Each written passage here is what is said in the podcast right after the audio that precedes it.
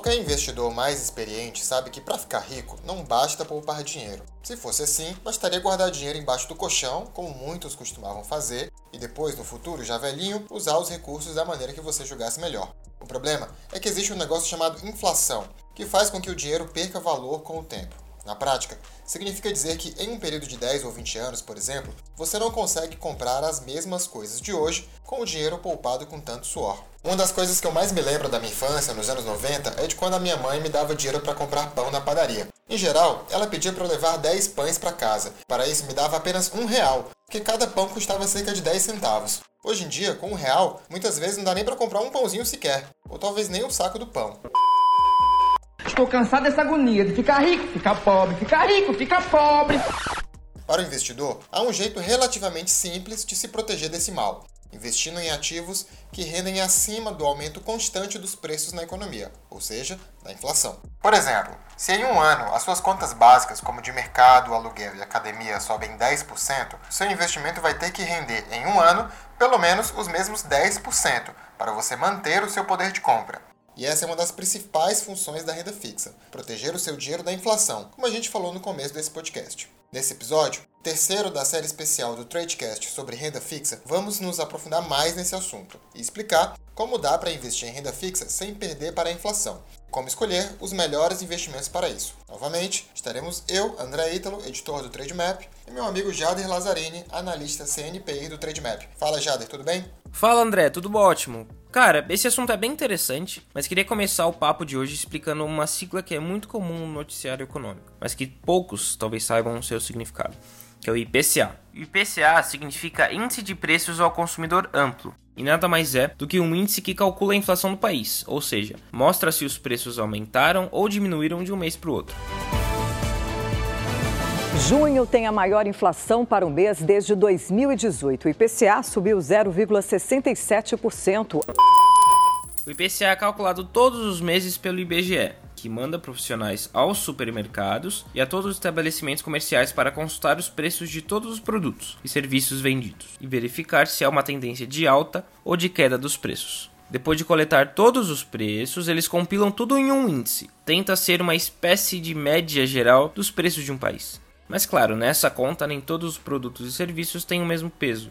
Os itens que são mais consumidos pelos brasileiros, como os alimentos mais básicos, acabam tendo um peso maior do que um produto consumido só por um segmento muito específico da população. Por exemplo, o preço de um tomate vai ter um peso maior no IPCA do que um carro de luxo, como o IBGE calcula o IPCA todo mês, ao final de 12 meses, você vai ter o IPCA de um ano completo. Esse resultado anual é bastante usado, por exemplo, como referência em negociações de reajuste salarial. Se uma categoria profissional está brigando para receber um aumento de salário, em geral, vai exigir que esse aumento seja de pelo menos o IPCA do ano que se passou.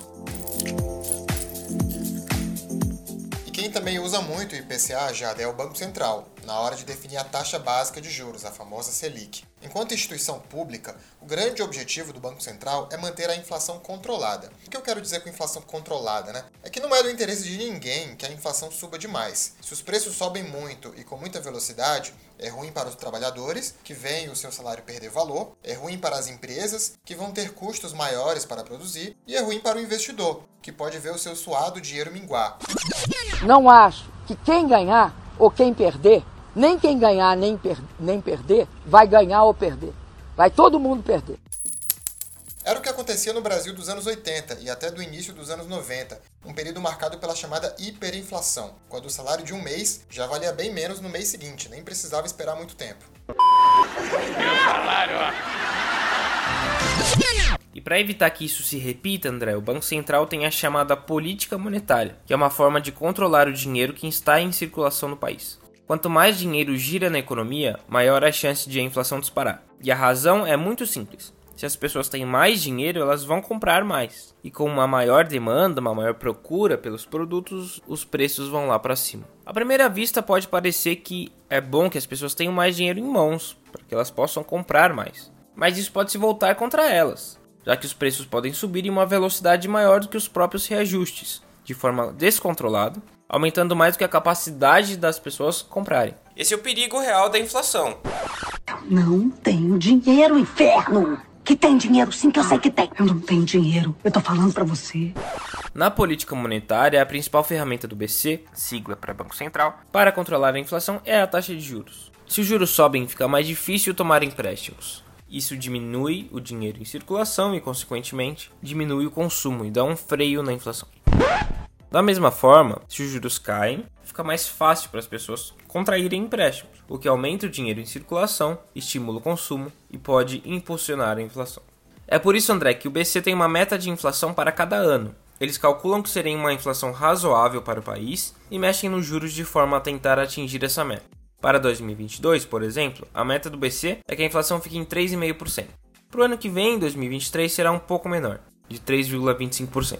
Para o investidor, Jader, é sempre bom estar ligado nas alterações que são feitas pelo BC na Selic, para saber se a tendência é de alta ou de baixa para o IPCA, o índice que reflete a inflação, como a gente já explicou. Isso porque os investimentos que procuram te proteger da inflação usam o IPCA como referência para você saber o rendimento que ele vai te proporcionar. Lembra que falamos que a renda fixa te oferece um rendimento previamente combinado? Nesse caso, funciona assim. Se você compra um investimento que tem um prazo de um ano, ele vai te gerar um retorno que seja maior que a variação do IPCA naquele ano.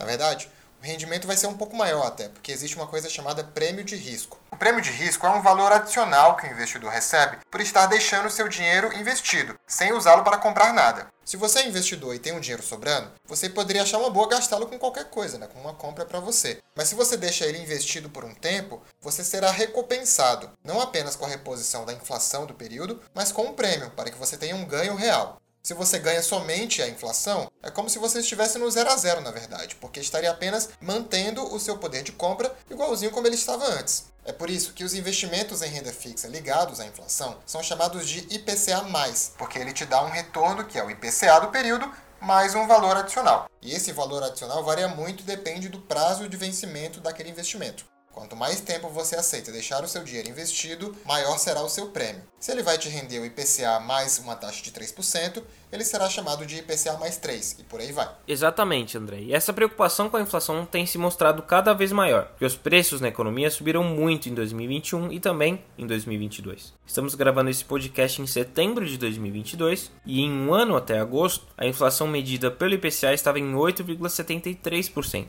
mais do que o dobro da meta do Banco Central, que, como dissemos, é de 3,5%. Essa inflação em alta tem levado muitos investidores a buscarem alternativas para se proteger. E hoje temos duas convidadas especiais que vão nos ajudar a entender quais são essas alternativas e como usá-las a nosso favor. Patrícia Palomo, gestora de recursos e head de investimentos da Unicred do Brasil. Bom, eu sou Patrícia Palomo, eu sou economista por formação, trabalho no mercado financeiro há quase 20 anos, sempre na área de investimentos. Já trabalhei em vários bancos, consultoria, corretoras, gestoras de recursos e atualmente eu sou head de investimentos da Unicred do Brasil. E Marília Fontes, analista de renda fixa e sócia da Nord Research. A gente fundou a Nord Research em 2018 e a ideia era fazer com que o pequeno investidor investisse da mesma forma que os grandes investidores investem, né? Então, trazer um conhecimento profissional para o pequeno investidor. Passei oito anos como gestora de fundo multimercado nas melhores gestoras do Brasil, então aprendi exatamente como os tubarões aí fazem para ganhar dinheiro. E aí comecei a passar para pessoa física. Quando o investidor vai escolher um título de renda fixa que esteja vinculado ao IPCA, ele encontra uma série de opções disponíveis com diferentes prazos. Há títulos, por exemplo, que pagam a variação da inflação em um ano e outros que pagam a variação de cinco anos. Antes de escolher, é sempre bom ter uma noção de qual é a inflação esperada para os próximos anos, como explica a Marília, sócia da Nord. Por exemplo, você acha que vai ter uma inflação grande ao longo desse ano? Você vai comprar um de um ano, né? Você tem que ter um pouquinho de noção de timing. Por quê? Porque se você compra um título muito longo, tipo um IPCA mais de 5 anos, de 10 anos, aí você já corre o risco de sofrer a marcação a mercado. Não lembra o que é marcação a mercado? A gente explicou lá no primeiro episódio, mas não custa nada refrescar a memória. A marcação a mercado é basicamente o quanto o seu investimento está rendendo diariamente. Isso é importante porque quando compramos um título de renda fixa, ele tem um vencimento. Uma data que é quando você vai poder sacar o seu dinheiro com o rendimento que foi previamente combinado. Mas ao longo desse período, o rendimento vai variar bastante no dia a dia, por causa de condições de mercado que mudam todo dia, como as próprias divulgações de resultados da inflação e as decisões sobre juros do Banco Central. E se você decide sacar antes da data do vencimento, pode ter um rendimento menor do que foi combinado. É por isso que a renda fixa nem sempre é fixa, como já falamos, e é por isso que você precisa evitar sofrer com a tal da marcação a mercado. Para entender melhor, a Marília fez uma ótima comparação com o mercado imobiliário. Imagina que você comprou um imóvel por um milhão de reais mas se passaram dois anos e seu vizinho vendeu o imóvel que está embaixo de você por 500 mil reais, por conta de uma crise. Seu imóvel vale quanto? Vale um milhão de reais, que é o preço que você pagou, ou vale os 500 mil que o vizinho acabou de vender?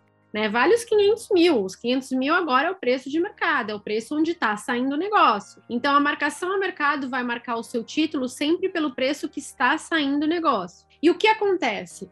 Nos títulos públicos, todo dia as taxas dos títulos são negociadas, porque aumenta a expectativa de inflação, cai a expectativa de inflação, e isso altera a expectativa do mercado a respeito daquelas taxas de juros. E é por isso que a Marília defende, André, que o investidor priorize os investimentos de renda fixa ligados ao IPCA no curto prazo, por exemplo, porque eles podem te proteger da volatilidade e do aumento dos preços no dia a dia. Mas aí você pode pensar, tá, beleza. Mas se eu quiser proteger o meu futuro, a minha aposentadoria, será que não vale a pena comprar os títulos de longo prazo, 2050, alguma coisa lá na frente? Mesmo assim, a Marília acha que não. Ela tem basicamente duas ideias, dois argumentos para isso. Eu não gosto dessa estratégia por dois motivos. Primeiro, porque você não pode mudar de ideia no meio do caminho. Então, vamos supor, em 2013, os títulos IPCA de longuíssimo prazo eram precificados a IPCA mais 3,5.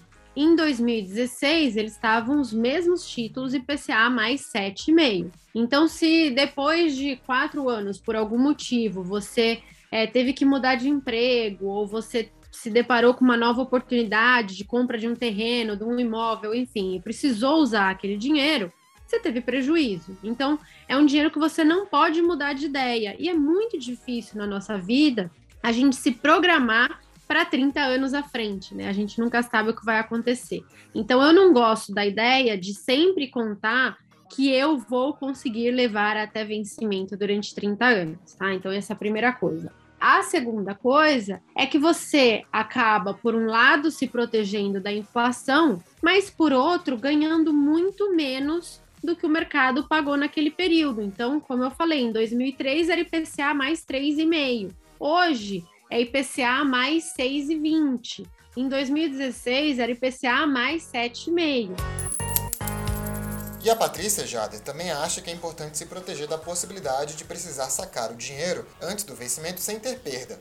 Mas ela defende uma outra estratégia diferente da estratégia defendida pela Marília. A gente tem que tomar cuidado, assim, porque ele vai precisar compor uma carteira com títulos atrelados à inflação, mas com diferentes prazos. Por quê? De novo, se ele se colocar nessa situação onde ele compra um título de longo prazo e ele precisa se desfazer desse título antes do vencimento para fazer frente a alguma dívida ou algum é, fluxo que ele tenha que, que pagar, ele pode cair nessa situação onde o mercado piora, onde a gente não tem ali as condições favoráveis e mesmo com o título atrelado à inflação, ele não se protege em relação à inflação. Então, o que eu sugiro? Que ele construa uma carteira com diferentes prazos, então título vencendo em um ano, dois anos, três anos, a gente consegue isso através desses outros títulos que a gente conversou anteriormente, né? Não só os títulos públicos, mas os emissores bancários e os emissores corporativos. Você consegue ter diferentes é, vencimentos, diferentes fluxos e, e que ajuda a compor uma carteira que protege o poder de compra.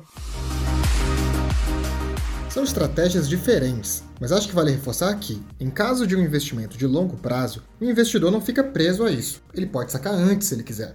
O risco, como já dissemos, é que ele tenha um retorno menor que o prometido ali na hora de fazer a aplicação dele na renda fixa. E claro, há também a possibilidade de ele ganhar mais se as condições de mercado estiverem favoráveis. Agora, Jader, uma coisa que às vezes me pergunta é sobre o momento certo para investir em títulos de renda fixa ligados à inflação. Em 2021, nós tivemos uma inflação muito alta, de mais de 10%. Estamos em setembro de 2022, como você já falou, e a inflação, embora ainda esteja alta, já dá alguns sinais de desaceleração nos últimos meses. Será que é melhor investir quando a inflação está mais alta ou não existe muito esse parâmetro, né? A gente fez essa pergunta para a Patrícia, vamos ouvir o que ela disse. O que vai dizer se vale a pena investir ou não é esse objetivo que a gente está é, olhando para fazer aquela alocação está aderente. O que quer dizer com isso? Imagina que um investidor está desejando né, é, criar patrimônio, né, gerar patrimônio, fazer com que seu recurso cresça ao longo do tempo. Se esse é o objetivo dele e ele tem tempo para fazer essa construção, o momento é excelente para investir em títulos que estão indexados à inflação. Por quê? Se você compra esse ativo, você está garantindo que no vencimento daquele produto você vai ter realmente, sem sombra de dúvida, a não ser a questão do risco de crédito que a gente vai falar, mas vamos supor num, num caso de título público que é o menor risco de crédito que a gente tem hoje na economia. Você tem garantias, você tem muita previsibilidade de que na data do vencimento o rendimento daquele produto vai ser a inflação naquele período mais uma taxa de juros real que foi pré-contratada na data da compra. Então, essa previsibilidade que a gente tem na renda fixa, quando a gente tem o prazo, né, quando a gente tem esse horizonte de investimento até o vencimento, é uma opcionalidade, é uma alternativa muito interessante para quem tem determinados tipos de objetivo. Então, se o objetivo é construir patrimônio, que ele renda, sua renda ela cresça acima da inflação, é um momento excelente. A gente tem títulos que têm prazo de vencimento em 4, 5 anos, pagando inflação mais 6% ao ano de juros real. Então imagina isso composto aí ao longo desse período, vai te garantir que sua renda cresça acima, né? Então aumente o seu poder de compra nesse período. Uma coisa que é legal dizer, André, é que o título que te paga o IPCA mais um prêmio, como a gente falou, é um tipo de investimento em renda fixa que afasta um pouco aquela ideia de que a renda fixa é muito conservadora. A renda fixa mais conservadora